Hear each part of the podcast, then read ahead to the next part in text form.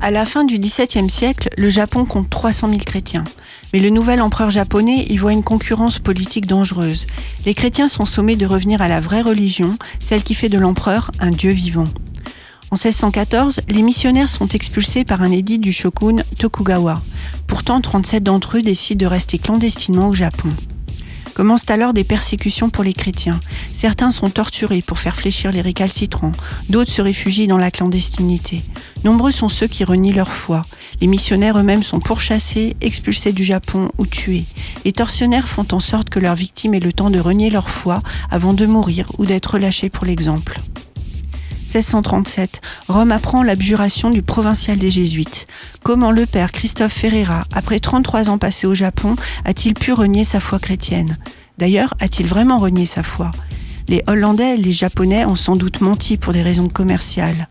En 1638, trois de ses étudiants en théologie se rendent clandestinement au Japon pour connaître la vérité.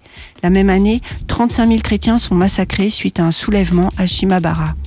Les témoignages mettent en avant le courage du missionnaire, mais divergent sur l'issue.